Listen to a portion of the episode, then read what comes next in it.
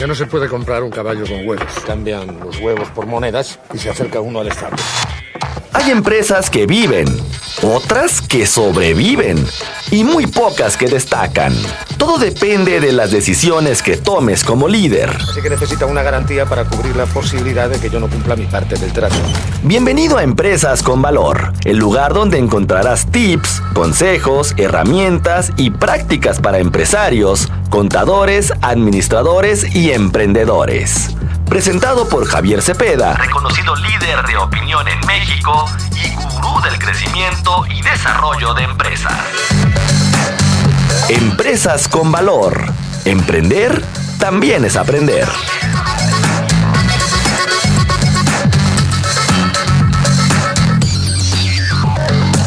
Hay problema. No hay problema. ¿Cuál es el problema?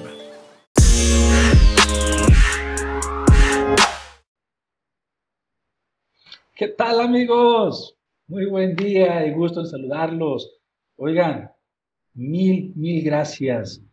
Es una emoción muy padre poder estar en nuestro primer programa Empresas con Valor. Estoy seguro que en este programa vas a encontrar muchos tips, consejos, sugerencias, herramientas para poder desarrollar y crecer los procesos y las empresas este, este programa está enfocado en compartir conocimiento y compartir experiencia. En verdad, mil, mil gracias. Espero que toda la información que aquí vas a recibir y con todos los invitados que vamos a tener y con todo lo que vamos a compartir, mi único consejo es, si es algo positivo y crees que es bueno para ti, para tu negocio, para tu empresa, aplícalo.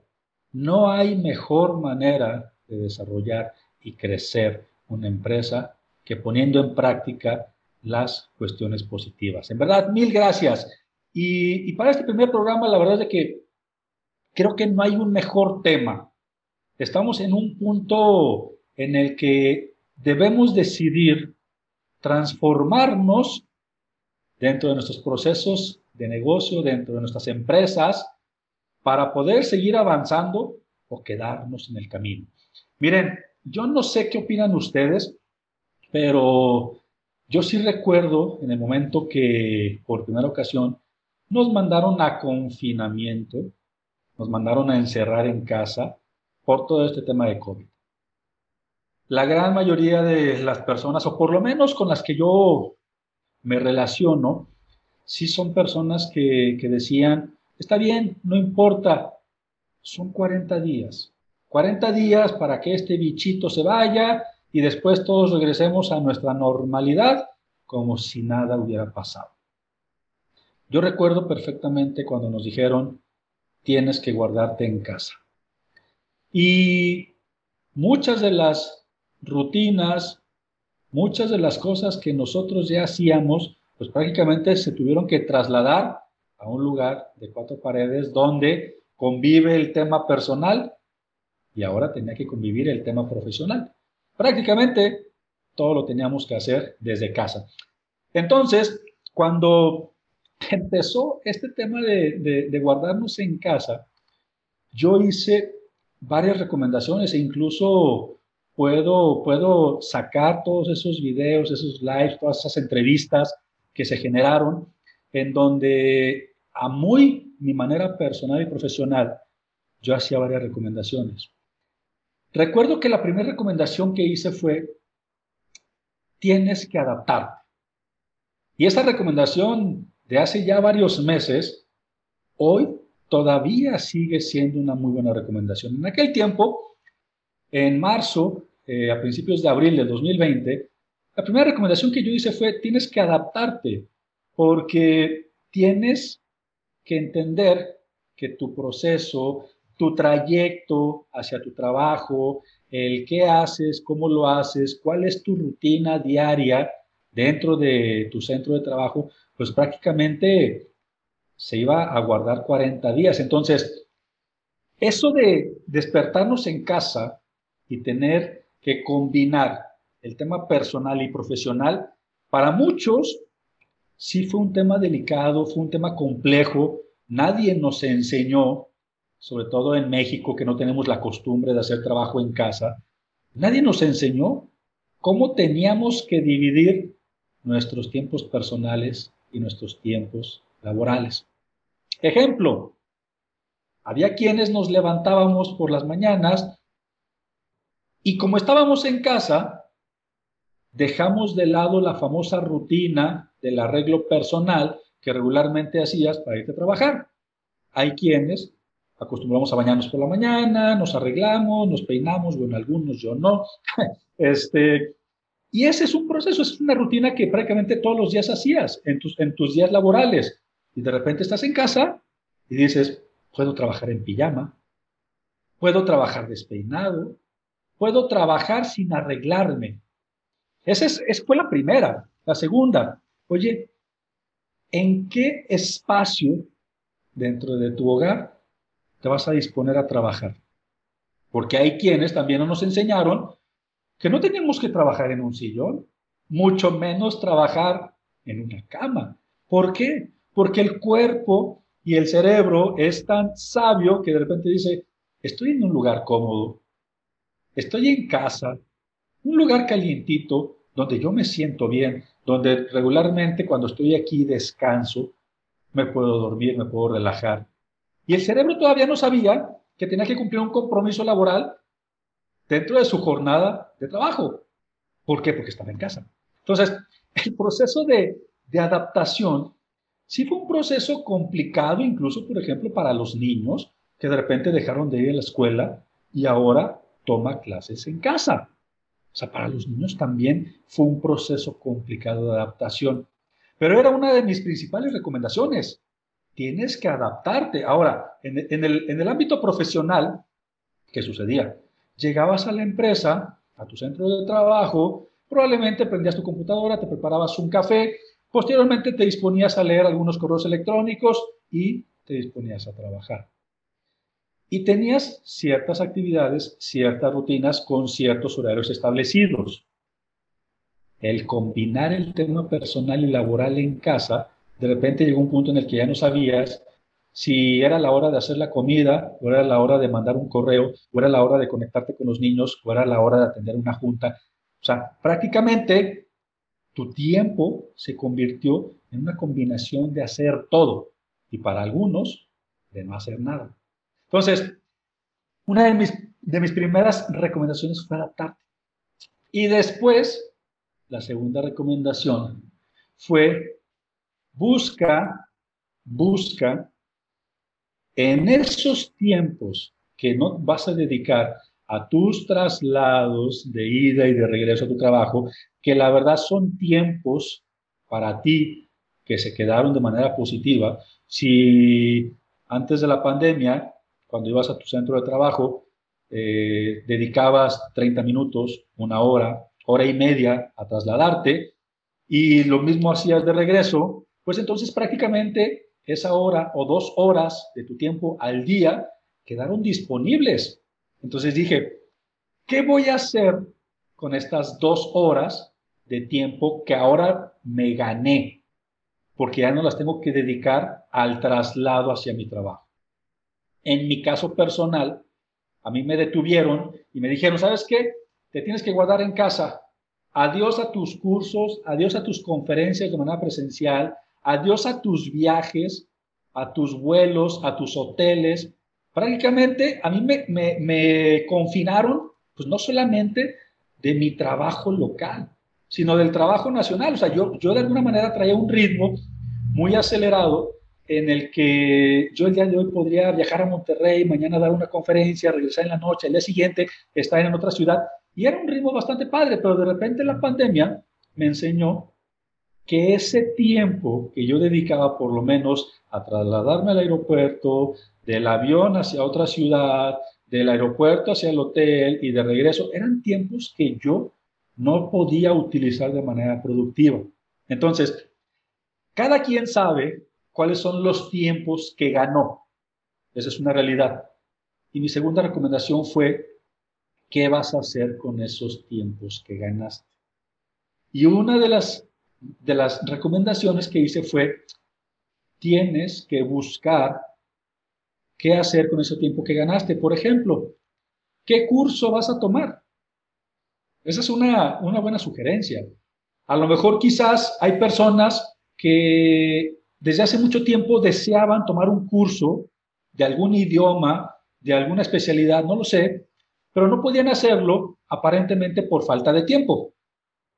La realidad es de que la pandemia nos enseñó que no es que nos falte tiempo. No sé si coincidan conmigo, pero lo que nos faltaba era una adecuada administración del tiempo. Entonces, me dediqué durante varios meses a buscar cursos, seminarios por Internet. Prácticamente todo tenía que ser por Internet. De hecho, ha aumentado de una manera impresionante todo este tema de la capacitación a distancia. O sea, yo en lo personal, la mayoría de mis cursos y conferencias eran presenciales. Ahora prácticamente el 100% y aumentando cada vez más mis cursos y mis conferencias son a distancia, en donde tranquilamente puedo estar en la comodidad de mi oficina, de mi casa, con mi computadora, una cámara, buen internet, y puedo transmitir para 200, 300, 400, 500 personas que están en diferentes partes del país. Y que de alguna manera el único tiempo que le dediqué para trasladarme a esa conferencia o ese curso, pues fue probablemente de la sala, del comedor, de la recámara, de la cocina, hacia el lugar donde dispuse que yo iba a trabajar. Entonces, ¿qué hiciste o qué vas a hacer, porque todavía tienes oportunidad, con este tiempo que ganaste? Porque después, después de, del proceso de adaptación, y vamos a ponerle de capacitación, yo hice una tercera recomendación. Y esa, esa tercera recomendación fue, tienes que encontrar tu modelo de transformación. Esa está padrísima. Está padrísima porque no existe, no existe un proceso de transformación si primeramente no te adaptaste a las nuevas circunstancias, no decidiste y no percibiste que la realidad que vivíamos ya no va a ser la misma realidad que vamos a vivir. Ejemplo, no me dejarán mentir. ¿Cuántos negocios han cerrado en estos meses que todavía llevamos de pandemia? Son miles de micros, pequeñas empresas que han tenido que cerrar. ¿Cuántos empleos no se perdieron con esta pandemia?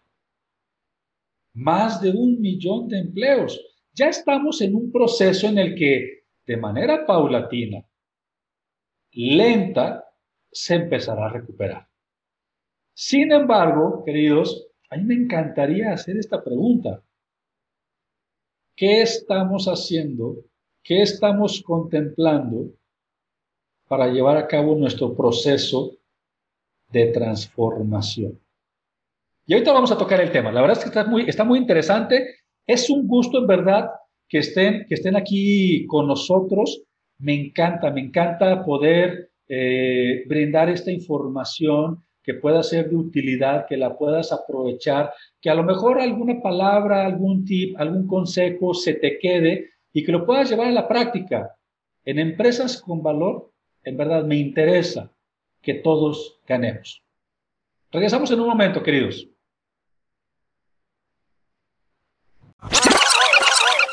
Pero si usamos como referencia, por ejemplo, es un simple ejemplo, un poco de oro. El oro es bonito, brilla y no hay demasiado. Es valioso. Así que podemos hacer una tabla de conversión. Transformar un changarro en una empresa no es un proceso que ocurre sin más. Se necesita una estrategia. Estás escuchando Empresas con Valor, el lugar donde encontrarás tips, consejos, herramientas y prácticas para empresarios, contadores, administradores y emprendedores. Presentado por Javier Cepeda, reconocido líder de opinión en México y gurú del crecimiento y desarrollo de empresas. Empresas con Valor Emprender también es aprender. Continuamos.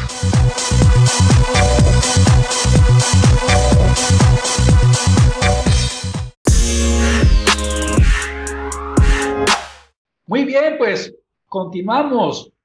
Empresas con valor, un espacio en donde la información, los tips y consejos, créanme, generan valor no solamente para las empresas, sino para quienes formamos parte de las empresas. Bien, regresamos al tema de la transformación, pero antes de eso, queridos, recordemos un poco los antecedentes de COVID-19, porque uno es el tema de salud y otro es el tema financiero. Otra de las recomendaciones que yo hice a principios de abril, y, debe, de estar, debe de estar el video en mi canal de YouTube, fue que los empresarios, sin importar el tamaño, que seas una, micro, pequeña, mediana, grande o macro empresa, los empresarios teníamos y todavía tenemos que contemplar acciones que puedan ayudar, quizás no a garantizar, pero sí a llevar de una manera consciente y además y, de tomar unas decisiones que puedan traer un beneficio para todo el entorno empresarial, porque garantía creo que no podemos tener. O sea, la realidad es esa. O sea, la, la situación actual no es como para poder brindar garantías. Sin embargo, una de mis recomendaciones también fue con los empresarios, tienes que tomar decisiones de cuál va a ser el nuevo rumbo de la compañía. Te voy a platicar un poco de algunas decisiones que yo tomé. No tanto las que yo recomendé, que a final de cuentas las que yo recomendé son las que yo hice. Y esa es una de las, de las ventajas o de los puntos importantes que vas a poder encontrar aquí en Empresas con Valor. Cualquier punto que prácticamente yo te pueda recomendar o aconsejar es prácticamente un punto que a mí ya me, ya me generó un resultado positivo. Ya, yo, ya lo llevé a la práctica. Entonces, espero que, que a algunos les pueda ser de utilidad esto. Entonces, ¿qué fue una de las primeras acciones que desarrollamos dentro de la compañía? El tener una plática y una negociación con los colaboradores de decir, a ver, la situación se va a poner muy complicada. Nos mandan a casa a todos y por ende las ventas van a disminuir y por consecuencia de que disminuyen las ventas, los ingresos van a disminuir. Entonces, yo necesito llegar a un punto de equilibrio y punto de acuerdo con ustedes para a lo mejor cortar las jornadas laborales. A lo mejor si trabajas de lunes a viernes, ¿sabes qué? Necesito que trabajes tres días a la semana, porque necesito necesito cuidar los recursos de la compañía. Una de las cosas importantes y que me alegra y con orgullo lo puedo decir, no hubo un solo despido en la compañía a causa de COVID-19. ¿A qué me refiero con esto? No hubo un solo despido a causa de no poderle pagar a los trabajadores y que tuviera que prescindir de sus servicios. Eso en verdad hubiera sido una enorme tristeza.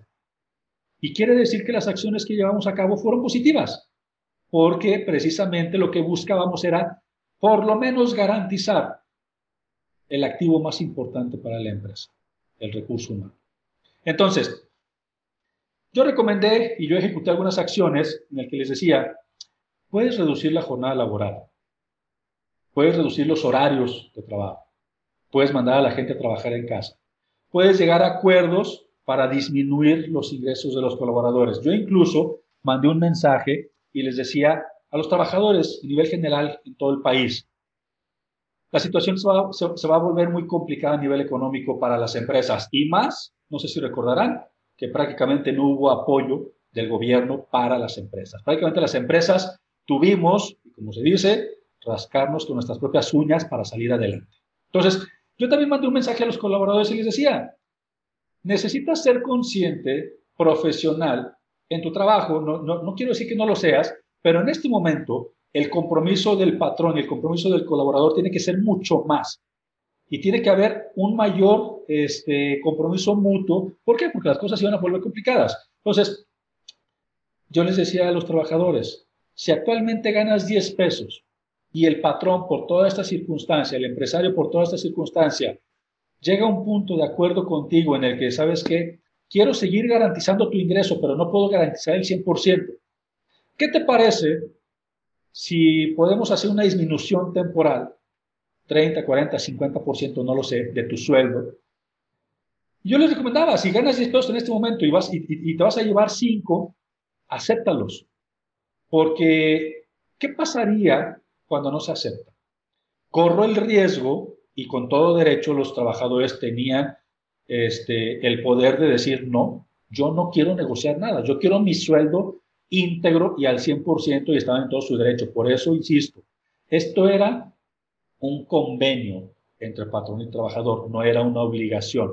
Entonces, eh, ¿qué hubiera pasado si la mayoría de los trabajadores este, se hubiera puesto en el punto de, sabes qué, no, yo no quiero llegar a convenios contigo, yo quiero mi sueldo íntegro? Cabe la posibilidad de que al disminuir las ventas y disminuir los ingresos, por consecuencia, yo no tuviera para cumplir compromisos de pago a proveedores, de gastos, de nómina. Y entonces ahí es cuando muchas empresas tuvieron que decirle a sus trabajadores, gracias, en verdad, lamento y me duele mucho tener que despedirte, pero ya no tengo dinero, no tengo cómo pagarte.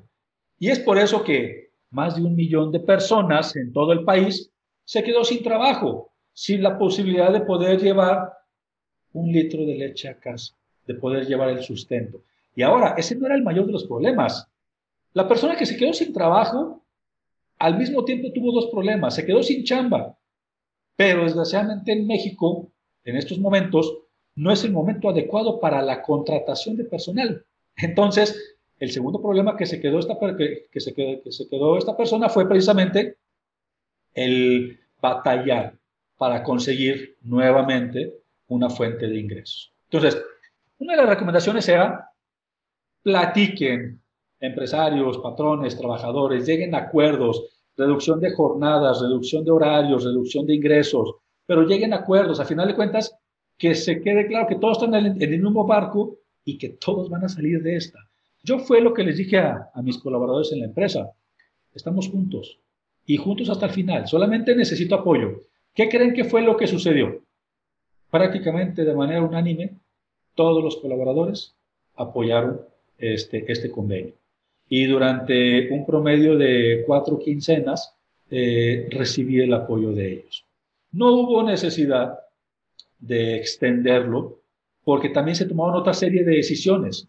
Ejemplo, y es una de las recomendaciones, ojo, y esto es muy importante, una cosa es lo que yo ya hice y otra cosa es lo que tú puedes hacer. Probablemente lo que te estoy mencionando en este momento te pueda servir para hacerlo, porque yo conocí muchos empresarios con los cuales yo platicaba, les recomendaba, les aconsejaba esta serie de acciones, creyeron que la pandemia iba a durar los 40 días, la cuarentena, nada más, eh, no tomaron acciones y muchas de esas empresas hoy ya no existen. Es una lástima, en verdad es una pena. Y desgraciadamente a veces no entendemos los empresarios que somos responsables somos los líderes y tenemos que buscar y tomar las decisiones en los momentos indicados. Entonces, para quienes creyeron que esto iba a durar 40 días, queridos, llevamos más de ocho meses y no se ve que esto termine pronto. Entonces, la siguiente recomendación, ¿cuál fue? Y, lo, lo mismo que yo hice. A ver, vamos a revisar cada uno de los conceptos de gastos de la empresa. ¿Qué gasto no es estrictamente indispensable? Y se va. ¿Qué gasto sí es indispensable pero puede esperar? Entonces lo suspendemos de manera temporal. ¿Qué gasto sí se tiene que quedar? Ese ni lo tocamos. Nosotros incluso también al mismo tiempo de que tomamos decisiones, empezamos a transformar nuestro modelo de negocio. Y es aquí donde quiero empezar con el punto de la transformación. Creando un emprendimiento 3.0, adaptándonos y entendiendo cuál es la realidad en este momento. Cuando, fíjense, a lo mejor una tontería, pero probablemente te pueda servir. Cuando a mí me dijeron, ¿sabes qué? No puedes dar cursos, conferencias presenciales y todo tiene que ser en línea, dije, ¿y ahora? O sea, ¿qué voy a hacer? Porque tengo dos opciones, ponerme a llorar o vender pañuelos. Y la verdad que llorar no lo iba a hacer. Entonces, en la pandemia, este, abrí mi tienda en línea, así como miles de personas lo han hecho, pero también así como millones de personas que no lo han hecho y que creen que no es el momento adecuado. Entonces, así como yo, probablemente tú o algún conocido abrió su tienda en línea y en mi página de internet javiercepeda.com puedes encontrar cursos, conferencias, algunos servicios, etc. Y, y es muy gratificante darte cuenta que cuando las situaciones se vuelven complicadas, en verdad las oportunidades llegan. Es padre, es padre estar en situaciones de alta adrenalina, de, de, alta complejidad, porque es ahí cuando pones este, a prueba tu capacidad de liderazgo y de decisión. Abrí mi tienda en línea y wow, de repente llegan y me llegan notificaciones domingos a las 7, 8 de la noche, sábados a las 6 de la tarde, en horarios que no son laborales, y me llegan notificaciones de personas que están comprando en ese momento algún curso o algún servicio. Entonces, ¿esto en qué se convirtió? En una vitrina en el que yo sin tener a una persona atendiéndola, la gente llega y se despacha Entonces, ¿no tienes tu tienda en línea? Creo que es el momento de hacerla. Porque al final del camino, y, y esto no se trata de modas, se trata de tendencias y se trata de visionar el futuro. Prácticamente la mayoría de las personas que tenemos acceso a la tecnología, un gran porcentaje ya nos estamos adaptando al proceso de comprar y atender todo en línea. ¿Vale? Si no me crees, revisa el, último informe del tercer trimestre de Amazon superaron por mucho las expectativas que tenían de crecimiento. Revisa el, último, el, tercer trimestre del 2020 de, de, Amazon. Entonces, si no me crees a mí, es importante que además de las opiniones, los tips y consejos que uno te pueda dar, también compruebes a través de otros mecanismos, a través de otros escenarios, lo que es en realidad está sucediendo. Entonces, ¿qué más hicimos? Decidimos transformar nuestro modelo de negocio antes, la compañía tenía varias oficinas en varias partes del país. Y con esto, de alguna manera, este, nosotros elevábamos eh, la capacidad de atención física o la capacidad de atención presencial en el territorio mexicano. Pero de repente con la pandemia y todos nos vamos a trabajar en casa, nuestros servicios no se detuvieron, porque incluso tuvimos la fortuna de que fuéramos considerados dentro de los este, giros esenciales. ¿Por qué? Porque uno de, las, de los segmentos de negocio que tiene BIOS es precisamente hacer que las empresas no detengan sus operaciones con herramientas como software empresarial, software para la contabilidad, para la facturación, y en este caso para el gobierno somos, somos una empresa con giro esencial porque apoya a otras empresas a que cumplan con sus obligaciones fiscales y de contribución. Sin embargo, yo dije, a ver, están cerradas las oficinas. La gente está trabajando en casa. No se ve para cuándo esto vaya a regresar. Entonces empezamos a hacer un análisis y decidimos transformar nuestro modelo de negocio. Cerramos oficinas físicas, porque al final del camino nuestro servicio sigue siendo tecnológico.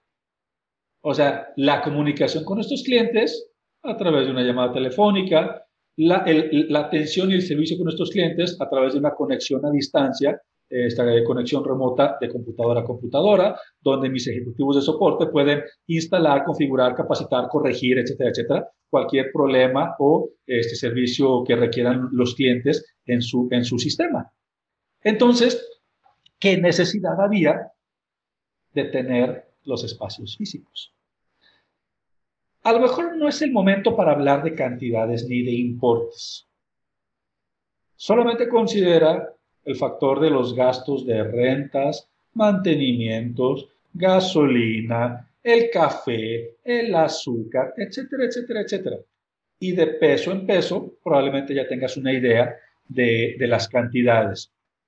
A eso me refiero con el factor de transformar tu modelo de negocio y de adaptarte a la nueva realidad.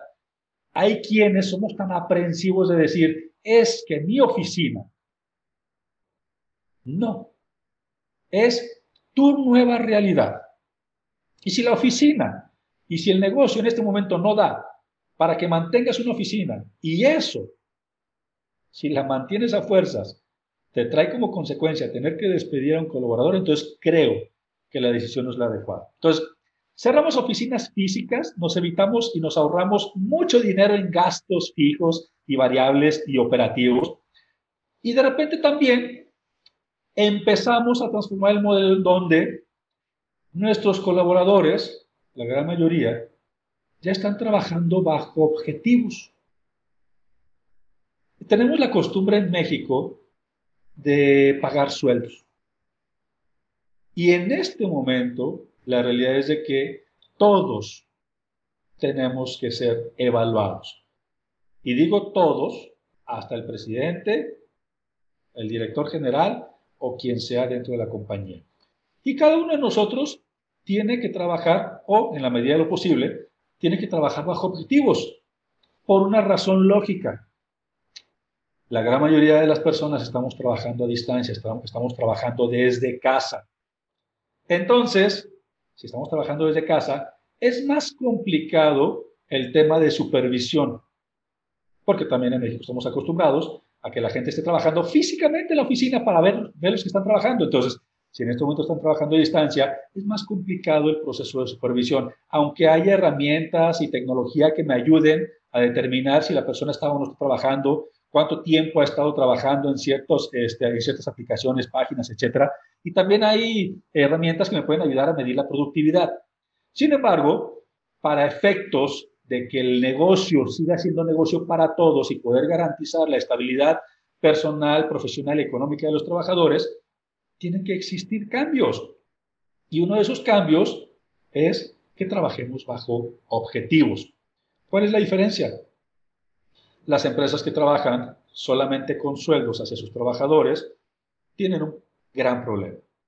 Pase lo que pase, haya venta o no haya venta, haya ingreso o no haya ingreso, el gasto de la nómina ahí está y no baja. Las, empresas que trabajamos bajo objetivos es muy simple. Si va a haber ventas, si va a haber ingreso y si no lo hay, pues entonces este, la retribución será menor para el colaborador. Son, son, son diferentes puntos de análisis y de evaluación. Sin embargo, es una buena recomendación el que todos trabajemos bajo objetivos. Creo que ya puede quedar atrás el modelo de negocio en donde tenemos muchos empleados, en donde no utilizamos el trabajo en casa y en este momento tenemos que hacer una combinación, es un híbrido, en donde tenemos empresas que manejan inventarios muy costosos, almacenes llenos de mercancía y que de alguna manera solamente nos sirve para elevar el ego, el ego de que somos un monstruo de empresa. Empresas, por ejemplo, que todavía siguen utilizando eh, publicidad tradicional. Empresas que, por ejemplo, en este momento todavía no sabemos o no tenemos el concepto de marketing digital. Hay quienes apenas están pidiendo que les hagan su página web. La página web como tal, en este momento no vende, a menos que tengas una buena estrategia de atracción de clientes hacia la página web y que desde ahí te compren. Pero la, la, página web de las empresas por sí sola no vende. Entonces, esos negocios, y los voy a denominar empresa 1.0, pues prácticamente ya quedaron en el pasado. Empresas que pagan rentas, eh, locales, oficinas, a menos, insisto, que sea estrictamente necesario. ¿Vale? Empresas que siguen eh, eh, el 100% solamente pagando sueldos. Ahora, las empresas 2.0, de alguna manera, ya tienen cierta conciencia de herramientas, tecnología, ya pueden creer en la tecnología, la utilizan, pero de alguna manera no tienen tecnología propia, ¿sale? Entonces, van adquiriendo ciertas herramientas y luego van combinando y van probando y van conociendo sin necesidad de que haya un experto que llegue y les diga, mira, estas tres herramientas en conjunto te van a dar esta solución y te van a dar este resultado final. Más bien vamos probando, vamos conociendo en el camino. Son empresas que ya trabajan este, con sus colaboradores a distancia, o sea, ya hay una combinación, ya hay un, ya hay un híbrido en el teletrabajo. Son empresas que de alguna manera a lo mejor no tienen más de cinco trabajadores, los demás son asociados, los demás este, trabajan solamente por objetivos y pueden tener muchos, o sea, pueden generar ciertas, ciertas alianzas. Las empresas 2.0 no son dueñas del inventario. Hay un factor que se conoce, un concepto que se, que se conoce como, como dato. Hay que negociar, por ejemplo, Amazon, Mercado Libre, ¿de qué dueños del inventario son? Por ejemplo, Uber, ¿de qué, de qué dueño de qué vehículos es? Y así sucesivamente nos podemos ir. Las empresas 2.0 este, ya no utilizan solamente su página web, sino incluso utilizan lo que se conoce como una landing page, que pareciera similar a una página web, pero con un enfoque muy específico, en donde ya pueden generar una especie de embudo de ventas. O sea, esto está padre. Una landing page este, informando, promocionando algún producto, servicio específico, en donde yo voy a pedir ciertos datos del interesado y a cambio le voy a entregar algo de valor para esa persona. Pero me va, me va a dar sus datos a cambio de, de lo que yo le voy a entregar. Y eso a mí me va a servir para que esos datos de esa persona se conviertan en un lead, posteriormente lo pueda calificar, quizás en algún momento se convierta en una oportunidad y pueda probablemente cerrar la venta. O sea, la, la empresa 2.0 ya entiende de alguna manera este concepto. Ahora, ¿qué pasaría si nos vamos a un emprendimiento 3.0? En donde prácticamente todos nuestros colaboradores trabajan a distancia, en donde las empresas, en la medida de lo posible, no todos los giros lo pueden permitir, pero si, si tu giro lo permite, tienes que buscar transformar tu modelo de negocio. Esa es una realidad. Somos responsables de la estabilidad de las personas que directa e indirectamente trabajan con nosotros. Entonces, probablemente te funcione no tener empleados, tener asociados, comisionistas bajo objetivos, no lo sé. No tienes rentas, no tienes locales, no tienes oficinas, todo es prácticamente virtual. Si quieres un domicilio fiscal, pues lo rentarás por 300 pesos. Las empresas 3.0 no solamente tienen redes sociales en Facebook, en Insta, en TikTok, no lo sé, o sea, no solamente tienen el tema de las redes sociales, sino que incluso son capaces de generar miles y miles de seguidores de atracción. La empresa de alguna manera ya entiende y les voy a dar un, un, tip, queridos, que hoy no voy a tocar el tema, pero te voy a mencionar un concepto que prácticamente podría revolucionar los resultados de tu empresa. El inbound marketing. ¡Wow! El inbound marketing es un concepto genial porque en vez de que te estés peleando para atraer clientes, para atraer la venta, en vez de que tus vendedores estén moleste y moleste y moleste y moleste a tu posible cliente por teléfono, rogando para que por favor les autoricen una venta, el inbound marketing es un concepto de atracción y vas a vender en el momento que la persona interesada esté lista para comprar. Está genial. Prometo después, aquí en Empresas con Valor, poder hablar de este tema. En verdad, me apasiona. A mí, en lo personal, me ha generado muy buenos resultados. Entonces, prácticamente ya para, para cerrar, es con una reingeniería, reducción de gastos. Tienes que ser innovador. Tienes que fortificar tus redes sociales. Eso sí, nosotros disminuimos eh, lana en muchos gastos, pero aumentamos el gasto de los medios digitales. Aumentamos el gasto en, marketing digital, en estrategias digitales, en herramientas digitales. Aumentamos el gasto precisamente porque ahora el enfoque ya no es el presencial, ahora el enfoque es el digital. Después de esto es reducción de personal en nómina. Y ojo, no estoy diciendo que los corras. ¿por qué no pensar en trasladar y transformar el modelo de trabajo de los colaboradores?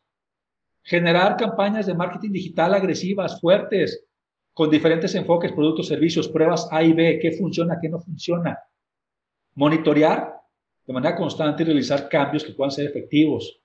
Una campaña de educación. ¿Qué información de valor le vas a dar a tus prospectos, a tus clientes, para que sigan ahí al pendiente contigo? Ese es un tema fundamental. Hay quienes decimos, es que por más que pongo la promoción del 50% de descuento no me compran y no te van a comprar. El modelo de compra ha transformado, ha cambiado. Ahora las personas ya no buscan, sí buscan el precio, pero no buscan la promoción, buscan la experiencia. Será tema de otro, de otro, de otro este, capítulo aquí en Empresas con Valor, pero las empresas, las personas buscan experiencia. Te recomiendo inviertas en ti, en cursos, en capacitaciones, en seminarios, en mantener una actualización continua, constante. Eso te va a dar la facilidad y la capacidad de poder convertirte en especialista de diferentes temas. Pregúntame, te puedo hablar de contabilidad, de fiscal, de finanzas, de administración, de comercial, de emprendurismo, de liderazgo. Tengo la fortuna de dominar muchos temas en los cuales te puedo compartir, pero esto no es gratis. Esto, o sea, yo tan solo en esta pandemia, en los ocho meses que llevamos, he tomado 33 cursos. Unos muy baratos, unos más o menos, unos gratis, porque la información está en Internet. ¿Quieres aprender? La información está en Internet. Invierte en ti. Por otro lado, busca y genera alianzas estratégicas. Solo no puedes. Oye, y si aquella persona hace una actividad que complementa la actividad que tú haces y si se unen, ¿qué sucedería? Ganan los dos, ¿verdad? Y ganan en volumen. Y con esto puedes extender tu portafolio, tu catálogo de productos o servicios. Ese es un modelo de reingeniería 3.0, ¿vale? En el caso de las redes sociales, tienes que tener un enfoque muy específico. Tienes que tener muy claro cuál es tu embudo de ventas. Y probablemente muchos que me están escuchando en este momento ni siquiera sepamos qué es el embudo de ventas. Prometo, prometo traer el tema del ciclo comercial de las ventas aquí en Empresas con Valor. Tenemos que saber qué es el embudo de ventas, cómo van cayendo nuestros leads, cómo se van convirtiendo en prospectos, cómo generamos esas oportunidades para que se conviertan en ventas exitosas. Tenemos que generar contenido de valor. Una de las ventajas que, que nosotros tenemos es precisamente, somos buenísimos generando contenido que le gusta a las personas de diferentes temas de interés. Después nos vamos al trafficking, al neurocopy, al chat marketing, ya para que dejes el correo electrónico solamente para, para fines de generación de demanda masiva, deja el correo electrónico para fines de comunicación con tus clientes, mándale un WhatsApp, mándale la información, este, con, un mensaje, este, utilizando las neuroventas, mándale ese mensaje de WhatsApp que no exceda las 25 palabras en donde tu prospecto diga, quiero comprarle donde el cliente diga quiero comprarle, tú lo puedas atender y, ¿por qué no? Buscar una recompra o una fidelización por parte de tus clientes. ¿Vale? Ahora, te voy a dar, ya para terminar, este tema está genial, en verdad, me encantaría darle más tiempo porque hay muchos puntos y, y probablemente es mucha la información este, este programa lo vas a poder escuchar nuevamente y le vas a poner pausa y, vas a anotar algunos tips, algunos consejos y los vas a poner en práctica. Siete puntos importantes, siete consejos para poder monetizar en esta crisis. Porque no me puedes decir que no estamos en crisis. Nada más la diferencia es que hay quienes decidimos y ejecutamos acciones antes, antes de que nos llegara fuerte la crisis. Primero, descubre tu propósito. ¿Qué quieres? ¿Cómo lo quieres? ¿Dónde lo quieres? ¿Cuándo lo quieres? Descubre ese propósito. Después, segundo, innovación. Innovación es parte fundamental del éxito. Tienes que ser, tienes que tener un concepto innovador. Y no estoy hablando de que sea un producto patentado, no, no, no, no. Incluso hasta en la forma de cómo promoverlo, tiene que tener un sentido de innovación. Tienes que crear una comunidad genérica, tienes que hacer comunidad, tienes que atraer, tienes que tener un grupo en Facebook, en WhatsApp y en todos lados con personas interesadas en la información que tu sector y tu empresa les pueden ofrecer. Tienes que trabajar, punto número cuatro, tienes que trabajar en crear, en desarrollar, en crecer tu marca personal. El que tú puedas desarrollar y que tú puedas crear y crecer como marca personal, te da una mayor probabilidad de que tus negocios se conviertan exitosos. Porque si eres coherente con lo que dices, haces y piensas y te conviertes en marca personal, las personas creen en ti y están junto contigo. Punto número 5. Implementa marketing digital agresivo. Pero no solamente te estoy hablando de que pongamos a un community manager ahí contestando tus Facebook. No, eso ya no va, eso ya no funciona. Tienes que este, implementar marketing digital agresivo en todas las redes sociales con una estrategia muy específica, pero sobre todo no se te olvide el concepto de inbound marketing. Tienes que invertir. Tienes que invertir en producción de contenidos, eh, en, publicidad digital, en la generación de videos, en imagen corporativa, o sea, muchos de los gastos que vas a reducir en las empresas, en la empresa, tienes que aumentar un poco el gasto en la tendencia, y la tendencia es lo digital, y lo que le gusta a la gente es el contenido. Y tienes que buscar, punto número siete, vender a través de chat marketing, con un número único de teléfono. Por ejemplo, en la compañía hay un número único telefónico de WhatsApp que lo atienden cinco personas que están en diferentes partes del país y, nuestros prospectos y nuestros clientes solicitan un servicio, solicitan una venta y los puede atender cualquiera de ellos, sin necesidad de que tengan el aparato físicamente el celular cada uno de ellos. O sea, hay que conocer. Creo que gran parte de todo esto es salir de nuestra burbuja, salir del entorno de comodidad y salir del entorno de decir, pues hasta que no pase la pandemia no puedo hacer nada. Tienes mucho que hacer. Yo hoy en Empresas con Valor te compartí algunos tips, algunos consejos que espero en verdad te sean de utilidad. Espero en verdad que puedas poner en práctica cada uno de estos puntos y que estés al pendiente, porque la verdad es de que en Empresas con Valor este, vamos a compartir mucha información de, los temas más relevantes para buscar desarrollar el crecimiento de las empresas en México. Amigos, muchísimas gracias por estar aquí en Empresas con Valor. Les mando un fuerte abrazo. Nos vemos en el siguiente capítulo. Solo me pide un módico interés lógico, pongamos que un 10%. Eso sí, él arriesga su oro, yo no arriesgo nada. Así que necesita una garantía para cubrir la posibilidad de que yo no cumpla mi parte del trato. Pienso, luego insisto. El camino del empresario siempre presenta sus piedritas y el éxito viene de la constancia. Esto fue Empresas con Valor, el lugar donde encuentras tips, consejos, herramientas y prácticas para empresarios, contadores, administradores y emprendedores. Presentado por Javier Cepeda, reconocido líder de opinión en México y gurú del crecimiento y desarrollo de empresas. Empresas con Valor. Emprender también es aprender. También es aprender.